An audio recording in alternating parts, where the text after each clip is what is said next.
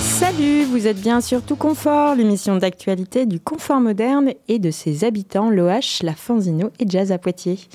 Friche artistique, salle de concert, exposition, centre d'art contemporain, disquaire, fanzinothèque et restaurant situé au 185 rue du Faubourg du Pont-Neuf à Poitiers. Aujourd'hui, il y en a pour toutes les activités que vous pouvez trouver au sein de notre friche, qu'il s'agisse de médiation avec les publics, de rencontres avec un amateur et professionnel d'usine, ou une conversation avec un artiste musical, Andy, Grégor, Agathe et Lara vous offrent toutes ces belles choses sur notre plateau. Salut tout le monde Salut.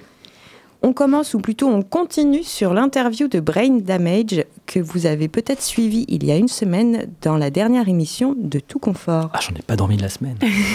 on y pense, on y pense, on y mais oui, elle est super. C'est pas parce que c'est moi qui l'ai faite que je dis ça, mais voilà quoi. Euh, Brain Damage donc sera donc comme tu l'as dit euh, bientôt sur la scène du confort. Ce sera mardi 31 octobre et on écoute la suite où il y parle plutôt de sa relation avec le dub et aussi de sa relation avec le confort moderne et la fanzinothèque. On écoute.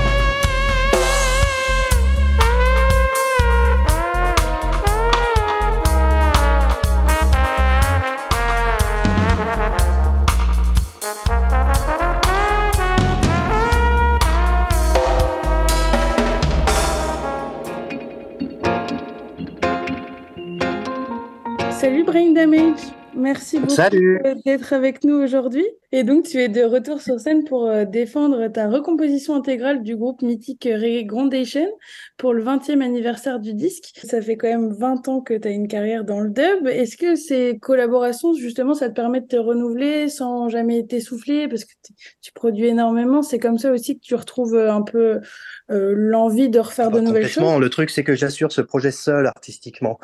Euh, donc, euh, si je veux ne pas m'épuiser, j'ai effectivement deux recettes. La première, c'est que je fais jamais deux fois la même chose. ça, on me le reproche d'ailleurs régulièrement, hein, parce que les gens s'habituent à, un son et puis bah, l'album suivant, bah, c'est pas le même. Donc effectivement, je, me mets à leur place, c'est pas évident, mais c'est comme ça que je tiens le coup et que je ne m'épuise pas, justement, je m'ennuie jamais, euh, il y a toujours des choses à essayer. Et le deuxième truc, c'est que euh, faire ça en collaboration avec d'autres artistes, évidemment, c'est plus facile parce que ça, ça me tire dans d'autres directions. Ça, va pas être la même chose quand je travaille avec iTone ou avec Vibronix en Angleterre, ou, euh, ou justement Stafford aux États-Unis, ou l'album que j'ai fait en Colombie était encore différent. donc à chaque fois, ça me, voilà, m'enrichit. J'apprends des, des choses. Ça me permet de faire des collaborations ponctuel qui dure le temps d'un album, d'une tournée, etc. Donc, on n'a pas le temps de s'engueuler. Euh, il y a plein d'avantages. oui, puis il y a de l'humain quand même. T'es pas toujours seul. Ah bah oui, oui. Et puis euh, c'est sûr. Par exemple avec Harrison, euh, tout l'album Liberation Time, on l'a fait à distance, en se promettant l'un l'autre qu'on se retrouverait sur scène pour le. Pour le, pour le faire ensemble. Voilà, parfois les choses se font à distance parce que bah voilà, c'est le sens de l'histoire. Hein. C'est un peu le côté télé télétravail euh, artistique. C'est surtout parce que lui est en Californie et moi en France, donc c'est vrai que c'est loin et qu'on avait tous les deux de, gros emplois du temps de tournée. Donc ça, ça c'est vraiment très utile là, ces techniques de, nous permettent de bosser à distance. Par contre, c'est vrai qu'au bout d'un moment, il faut, il faut se retrouver, et particulièrement devant les gens, euh, faire les choses ensemble en chair et en os, ça c'est sûr. Bon, je, suis en train de bosser sur le 17e album là déjà, ça ne me rajeunit pas, ça fait 25 ans, bon voilà, bref. Euh, et euh, un petit peu sur les deux premiers, on va pouvoir trouver du sample vaguement, dont j'aurais même du mal à, à, parler des origines, mais très rapidement je me suis arrêté avec ça parce que j'ai trouvé plus intéressant effectivement d'aller travailler avec des musiciens directement, les rencontrer, soit chez eux, soit les faire venir, passer une demi-journée avec eux, découvrir leur instrument, leur folklore propre s'ils viennent d'un pays étranger ou d'un endroit où il y a justement une, une spécificité culturelle. Euh, ça permet d'échanger, discuter, euh, et puis accessoirement de rémunérer euh, la personne qui joue, de l'accréditer quand à l'intérieur des, des, des, disques, que les gens puissent savoir de, de qui il s'agit, etc. Contrairement aux samples qui sont souvent empruntés et les gens sont pas crédités, sont pas rémunérés. Donc ça, j'en avais un petit peu marre et ça permet aussi d'avoir vraiment une banque de samples qui m'est propre et qui sont souvent dédiés au projet. En Colombie, par exemple, j'ai travaillé avec des musiciens traditionnels euh, qui, qui, qui sont intervenus euh, sur, euh, sur des choses que je leur proposais, etc. Du coup, voilà, ça, ça, c'est mes petits samples à moi qui ont été faits, qui ont été faits pour, pour le projet. Et il y a notamment de plus en plus de remix. Est-ce qu'on t'a déjà sollicité, notamment sur des remix de tes compositions, toi? Oui, bien sûr, c'est très, c'est très fréquent. C'est très fréquent. Euh, ça a toujours été le cas hein, dès le départ. Moi, j'ai remixé énormément de choses, de, de, de monde. Et euh, l'inverse est vrai aussi, surtout dans le cadre d'une série de compilations que qu'on fait, qui s'appelle Combat Dub. Là, qu'on fait ça depuis la fin des, des fin des années 90. Euh, il y a quatre, euh, il y a quatre volumes déjà, et c'est en général les productions de Brain Damage euh, qui sont remixées par d'autres gens. Ça, c'est disponible partout. Après, c'est vrai que maintenant, quand on me demande des remixes, euh, ça devient compliqué parce que j'ai plus le temps. Euh, donc, il y a des problèmes de, des problèmes de calendrier. Donc, j'ai tendance à en refuser pas mal. Ça me déchire le cœur à chaque fois parce qu'il y a des projets que j'aimerais bien mener à bien, mais je me concentre. J'ai toujours tellement de 50 000 directions que je veux suivre, donc euh, c'est un peu compliqué. Et euh, est-ce qu'il y a des artistes dub français ou peut-être internationaux que tu suis particulièrement et que tu aimes beaucoup dans la génération actuelle, justement? Oh bah il y a toujours des choses, hein, évidemment. Euh, moi j'en découvre toujours. Qui c'est qui, qui, qui, fait des choses intéressantes en ce moment? Joe York. Je pense que là les gens les gens commencent à entendre parler de ce gars là qui vient de Bristol, je crois, qui a une, une voix assez marrante euh, et euh, les prods sont sympas derrière. Enfin voilà, je pourrais donner euh, plusieurs exemples, mais ouais ouais, il se passe tellement de choses. Après, il y en a presque trop. Moi, je n'arrive pas à suivre. c'est voilà que soit, il y a plusieurs scènes, les scènes se sont scindées, etc. Il y a, Ouais, bon, alors tant mieux. Hein, il n'y a pas une ville qui n'a pas son sound system, voire deux, voire trois, voire quatre. Il y a des gens qui produisent de partout. Donc, euh, bah, ça, fait un peu bizarre parce que, euh, quand, euh, encore une fois, quand on a commencé, on nous regardait avec des grands yeux en se demandant ce que c'était que cette musique. Et maintenant, elle s'est vraiment démocratisée. Moi, je, suis plutôt content. Et tu as d'autres projets en tête qui arrivent Parce que là, donc, du coup, tu défends ce nouvel album, cette remasterisation de l'album. Et j'imagine que tu as plein de projets qui arrivent, qui suivent après toujours en mouvement? Ouais, toujours en mouvement. C'est-à-dire qu'en général, quand je tourne un album, je suis en train d'en faire un autre. ça a toujours été le cas. Euh, et là, euh, bah, c'est exactement, euh, c'est exactement le cas. Par contre, là, je suis sur une partie, je suis sur la partie instrumentale et j'attends encore des réponses pour une collaboration dont du coup, je peux pas. Je peux pas parler parce que je sais pas encore si ça va se faire, mais j'aimerais bien. Enfin, j'ai toujours des, des envies. C'est super, bah merci beaucoup Brain Damage et puis on est ravis vraiment de... ça c'est la première fois que tu passes au confort moderne, tu es déjà venu? Ouais, ouais, je suis déjà venu, je sais pas, plusieurs fois, 4-5 fois je dirais. Hein. Ça, euh, sachant qu'encore une fois, ça fait, ça fait, 25 ans que, que, que l'histoire, donc évidemment... Euh, mais c'est un plaisir, la, le confort, c'est une salle historique... Euh, de toute façon, j'ai toujours entendu parler de cette salle, même quand j'étais minot, justement, ça, enfin ado, on va dire, jeune adulte avec notamment la fanzinothèque euh, qui, euh, à l'époque, euh, encore une fois, une époque pré-internet. pour moi, enfin pour plein de gens, la fanzinothèque et le, le fanzine, ça voulait vraiment dire, vraiment, vraiment, vraiment dire quelque chose. Et c'était vraiment un, diffuseur de culture super important, alternative. Donc cette salle a été mythique, notamment pour sa, pour la présence de, de cet endroit-là. Euh, sans compter la, les programmations qui, euh, bah déjà, euh, je me souviens à l'époque, euh, étaient assez incroyables. Donc c'est bien qu'il y ait une longévité. je suis ravi à chaque fois d'aller là-bas. Ben, on est ravi de te, te, recevoir également. Donc on te retrouve, ça sera le 31 octobre à 21h, veille de jour férié. Donc n'hésitez pas si vous voulez voir Break Damage et Roots Raid. Et puis on, on se voit bientôt. Merci beaucoup. Merci, merci.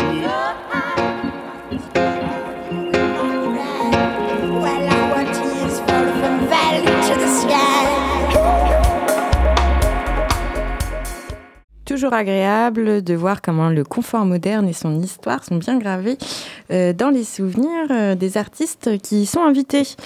Euh, de la musique, je vous propose de passer à une belle action de médiation autour de la musique avec quelques mots côté Jap, qui tient particulièrement à transmettre au mieux auprès du grand public le genre spécifique de la musique expérimentale ou d'improvisation que l'association défend. Agathe, tu nous en parles un peu? Oui, bah justement, euh, c'était assez important de, parler de la partie médiation qui fait aussi partie euh, intégrante du projet de Jazz à Poitiers. Et donc, à la venue, euh, à l'occasion de la venue de, The Bridge, qui était le 12 octobre dernier, pour une nouvelle tournée, une nouvelle fournée de musiciens musiciennes, j'ai eu envie de faire un petit documentaire sonore sur cette, cette journée qui s'est passée à la fois au PIL, au local et aussi avec des élèves du conservatoire au Confort Moderne. Et donc, on va entendre des musiciens, des musiciennes, des participants, des participants qui étaient là euh, sur cette journée de médiation euh, euh, avant concert.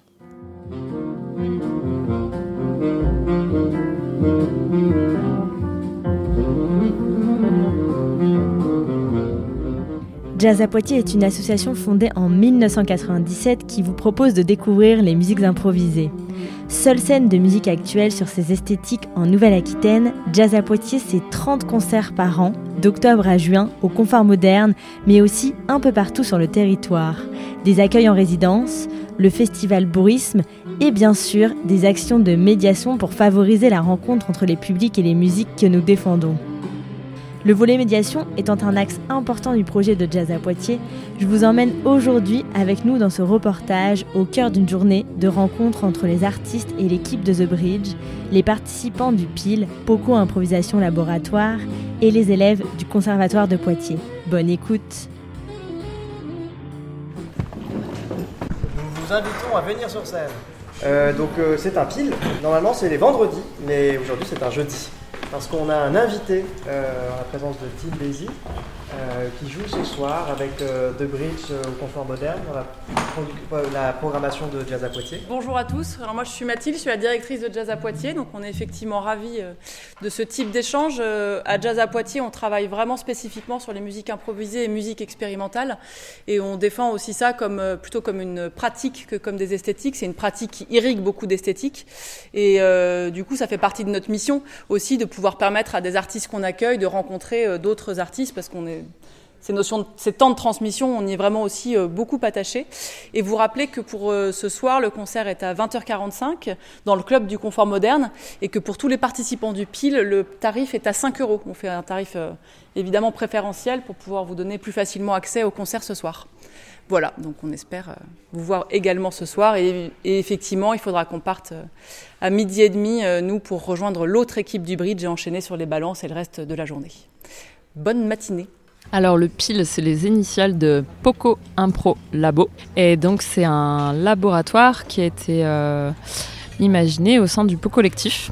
Suite au confinement et puis suite aussi à moi, mon, entrée dans le pot collectif et la rencontre avec euh, Julien euh, Coupé, avec qui on mène ce laboratoire, où on s'est rencontrés, on s'est dit oh mais ce qui nous manque euh, au sein du collectif, c'est aussi d'avoir un espace de pratique et d'échange sur ces musiques-là. Et comme on était sur une période après confinement, avec quand même une difficulté à avoir des endroits pour jouer, à, tout simplement pouvoir jouer. Quoi. Euh, on a eu cette chance en fait de, pouvoir avoir une salle euh, avec la MJC du local. Euh, qui était déjà partenaire avec le pot collectif et qui donc nous a permis d'avoir un lieu une fois euh, dans la semaine euh, où on pouvait se réunir au départ, donc c'était limité à 6 personnes, je crois. En général, ce qui se passe, c'est que euh, on se fait une improvisation de début, de ok, on est là aujourd'hui avec ces gens-là dans cet espace-là, on se dit bonjour, bonjour, on improvise. Et après, ça rebondit, en fait, on, on discute quoi. On discute de ce qu'on ce qui s'est passé ou pas, ou des fois on a envie de tester des trucs, donc il y en a qui font des propositions, et puis on avance un peu comme ça, euh, ensemble, avec l'énergie du moment. Alors le pot collectif, euh, c'est un regroupement d'individus. c'est un collectif, quoi. Ce que j'ai compris, moi, c'est qu'au début, c'était euh, des copains qui se sont retrouvés ensemble pour voilà, essayer de, bah, un peu de s'entraider sur des questions de faire vivre leur groupe, leur musique.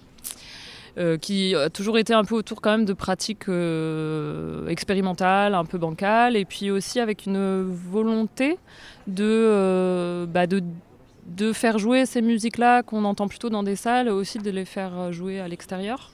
Ouais, je crois que c'est le cœur du collectif, c'est de faire vivre cette la, musique, euh, je sais pas comment les qualifier, mais expérimentale, créative, euh, décalée, euh, bancale peut-être, qu'on ne sait pas trop qu'est-ce que qu'est-ce que ça raconte, ce que ça veut dire, et qu'il y a plein de questions autour, et bah comment on peut les partager en fait.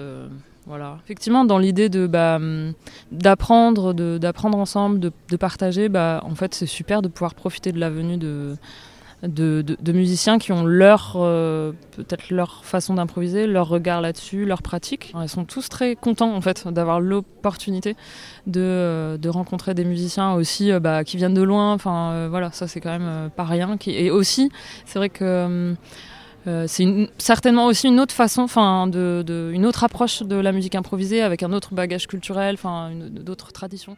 C'est pas la première fois. Je suis venu au pile plusieurs fois depuis un an, régulièrement. Voilà. Bah pareil, moi je suis venu depuis un an aussi. J'ai découvert ça l'année dernière. Et, depuis, je viens quand même assez souvent dès que je peux, quoi. Et donc aujourd'hui, il y avait Team Daisy. C'était comment cette session là On vient de terminer. C'est quoi vos ressentis? Bah, effectivement, du coup, ça a changé un peu de tournure. C'était plus une sorte de masterclass, workshop. Mais du coup, c'était très intéressant parce qu'en en fait, on a quand même l'habitude de travailler euh, avec des directions. Euh, et là, euh, là, ça venait à la fois compléter, rajouter d'autres éléments pour notre, notre exploration collective de l'improvisation. J'étais content aussi de, jouer avec un batteur. Mine de rien, au pile, ça n'arrive jamais et puis euh, voilà, qui, nous, qui propose ce genre de, de petites directions de temps en temps. C'était vraiment intéressant, ça a bien fonctionné, d'autant plus qu'on était vraiment nombreux là, donc euh, c'était vraiment super. Puis il est, super, il est un chouette gars quoi. que dire d'autre? Moi j'aurais dit réénergisant euh, d'avoir de qui est quelqu'un d'extérieur qui vient dans, le groupe du PIL et qui viennent insuffler un autre mouvement et en plus de l'étranger c'est super agréable et voilà je trouve que c'est direct c'est accessible enfin on est la relation s'est super bien passée donc euh, c'est chouette mm. c'était génial je suis entièrement d'accord avec Hélène. Le mot qui me venait à l'esprit, c'est énergie souffle. Parce que ça, ça donne un sentiment aussi de liberté. On ose plus, on prend sa place et euh, ça nous rappelle des choses simples en fait, qui, sont super importantes et qui permettent d'avancer. Puis à la fois on réfléchit, on réfléchit pas et on se laisse porter par ce qui arrive. Donc c'est génial. Voilà, merci. Bon, moi c'est ma première fois ici et j'avoue que c'était fabuleux parce que c'était très ouvert, hein, très libre et en même temps euh, très complet. Donc ça, pour moi ça a fonctionné euh, tout le temps sans doute euh, lié aussi à, enfin, lié à Tim. Après, je connais pas le reste du groupe, mais je pense que c'est, il a, il a fait preuve d'une grande écoute et d'une grande ouverture dans la manière de donner ses, des petites informations et des petits jeux. Et effectivement, la manière dont il a abordé les choses en, en donnant juste deux, trois indications a permis, je pense, à tout le monde de s'amuser et d'être pleinement là. Donc c'est ouais, très très chouette.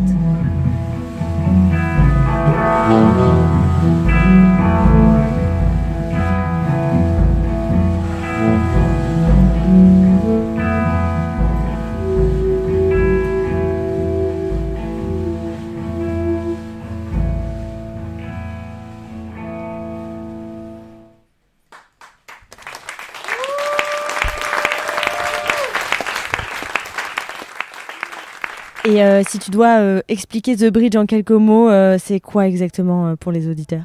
Alors, il y dit que c'est un réseau transatlantique pour le jazz et les musiques créatives. donc, c'est toutes les possibilités d'art sonore, avec cette liberté de ton, on va dire, que permet l'improvisation musicale. et puis, donc, par des groupes mixtes internationaux. C'est-à-dire que le propre de The Bridge, c'est de susciter des formations, des ensembles franco-américains d'improvisateurs d'ici et de là-bas, de là-bas et d'ici, qui se connaissent peut-être mais qui n'ont pas beaucoup l'occasion de se côtoyer, encore moins de se fréquenter. Euh, et bah, je reprends un petit peu comme l'expression, euh, enfin le, distinguo qu'avait fait Edouard Glissant, c'est-à-dire que c'est pas un club de rencontre The Bridge, c'est au contraire un, endroit où, en circulant à travers ce pont des deux côtés de l'Atlantique, on fait la rencontre d'autres musiciennes et d'autres musiciens, mais on entre en relation avec eux. Donc on essaye plus de développer des relations que de brèves et de furtives rencontres, même si tout a une fin. On passe maintenant du milieu musical au monde du fanzine avec Grégor et Andy qui ont fait une sacrée rencontre lors des dernières UF, votre événement phare. Je parle bien sûr des utopies estivales du fanzine. Oui, alors on en avait déjà parlé euh, au moins une fois, mais pendant cet été, pendant les UF, on a reçu. Euh, alors on était censé recevoir quelques personnes venant d'Allemagne euh, qui travaillent dans les fanzines ou dans les fanzinothèques. Alors ça s'est pas passé exactement comme prévu, mais c'est pas grave parce qu'on est retourné les voir après à Berlin et à Brême au mois de septembre. Et donc aux UEF du mois d'août, il y a eu quand même, on a eu le plaisir de recevoir Christian Schmidt, qui est documentaliste et euh, qui est fanzineux également, mais documentaliste à la Archive der Jugendkulturen de Berlin, donc les archives de la jeunesse. Bel accent. Ah, waouh Quelque chose comme ça. Et donc, euh, on a profité de sa présence euh, chez nous pour euh, réaliser une petite interview avec Gizmo de l'ACAL à Marseille, donc un fonds d'archives de fanzine plutôt. Enfin, un fonds anarchiste, donc fanzine, mais pas que, et puis, puis voilà, d'autres choses. Et avec Nico de la petite fanzinothèque belge, donc là, fonds de fanzine plutôt accès BD, mais pas que non plus. Et donc, bah voilà, on lui a posé quelques questions sur son travail dans son centre d'archives berlinois, et je vous laisse écouter. Nice to meet you. Hi. uh, you are around three Fanzinotech uh, people mm -hmm. from France, and we want a lot of information about you and your archive. okay. So it's a pleasure to, to talk all together. So the name of you, of your archive is. Um, in German, it's called Archiv der Jugendkulturen, which yeah. means an English Archive of Youth Cultures. Okay. And uh, what's the beginning of this yeah. of this uh, archive? The whole archive started around 1997. There was a journalist called Klaus Farin, and he uh, collected several stuff from different youth subcultures and also about youth subcultures. And he wanted to make it open to the public. So he found some friends and people who are also interested in these themes, and they built up like an association, like a club, a registered club so they had a like an institution to, for example, for funding and stuff like that. And in 1998, they rented a space in Berlin Kreuzberg, and um, they set up their the stuff they already had. And after all the years, there, too much stuff is coming in, so um, we collect everything about um, youth subcultures, but also about adolescents' everyday lives. Um, and also like mm, let's say like direct sources from the people out of youth sub, sub subcultures. And that means we have a lot of fanzines for example. Yeah. Can you talk about what is this collection? What so there is zines there is books? There's like a, there's a library mm -hmm. with lots of books of course okay. and brochures and information stuff. Um, i think it's around like 9000 titles of books so it's really big and is, specialized on youth subcultures, of course. Um, and then there's the collection, which is stuff um, that isn't really part of the library, which is um, dealt in another way. Mm, for example, if you are in the library, you can just uh, go to um, mm, what's it called to the shelves, and you can just take out the book. But um, the the whole collection is in a separate room, and you have to say I'd like to have such and such, and we give it to you. Okay. Yeah. It's not like uh, in the La Cinémathèque where you can just go there and just put it out of the box or something like that. If you find it. Yeah, if you find it. That's the exact uh, uh, thing with us. Sometimes we have stuff we don't find anymore. yeah, and that was actually when the people um, used it themselves. You know, they put it somewhere else back, mm. and um, of course, when you have thousands of fanzines, you don't find that fucking thing anymore. uh, therefore, we had a separate room now. Mm -hmm. Yeah. And talking about not the, only the collection, but the concept of how you build it, how do you define youth, which is uh, yeah. rather large? Yeah, this is a, this is, has been a discussion since the beginning in the archive. Um, some people uh, weren't that happy with the with the concept of youth subcultures and some um, yeah thought it would be good to have one even also for funding, you know, like education with young people and stuff like that. That was also the the um, uh, the thoughts in the beginning. Um, but mm, when it comes to defining, I would say uh, youth cultures are something that was originally built in by, by young people, but nowadays it can also be, of course, older people taking part in it, and I would say then it's a juvenile culture. Like a state of mind. Yeah, yeah, it's much more a state of mind. Yeah. How many people are actually working in the archive? This depends. Um, it depends on the projects we have, you know. Um, but um, um, I think right now it's in the civic and political education there might be like five persons. Um, but uh, concerning the library and the collection, it's um, like maybe two or three volunteers. You know, they are not paid really.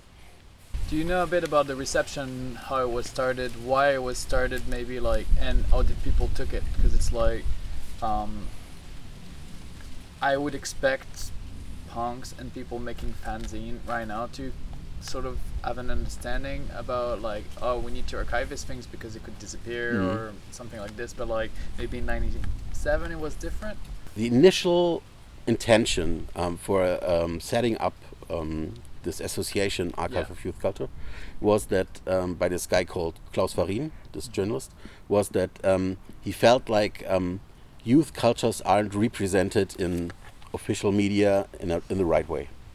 Um, and he wanted to give information about that.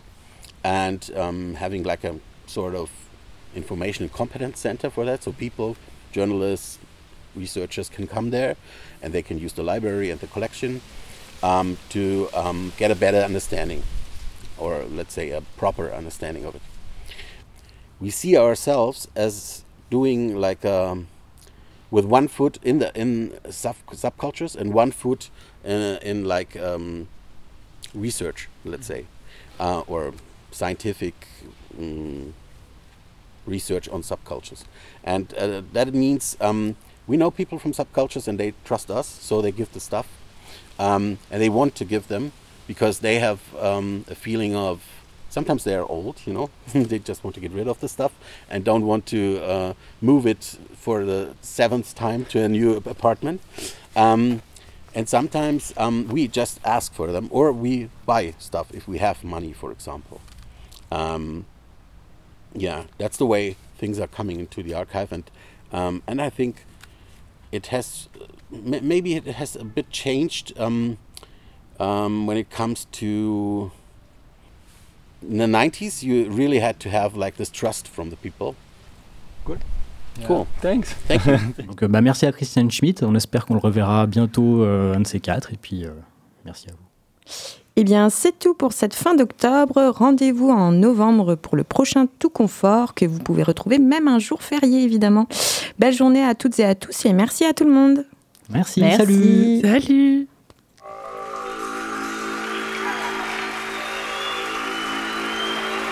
Test. out.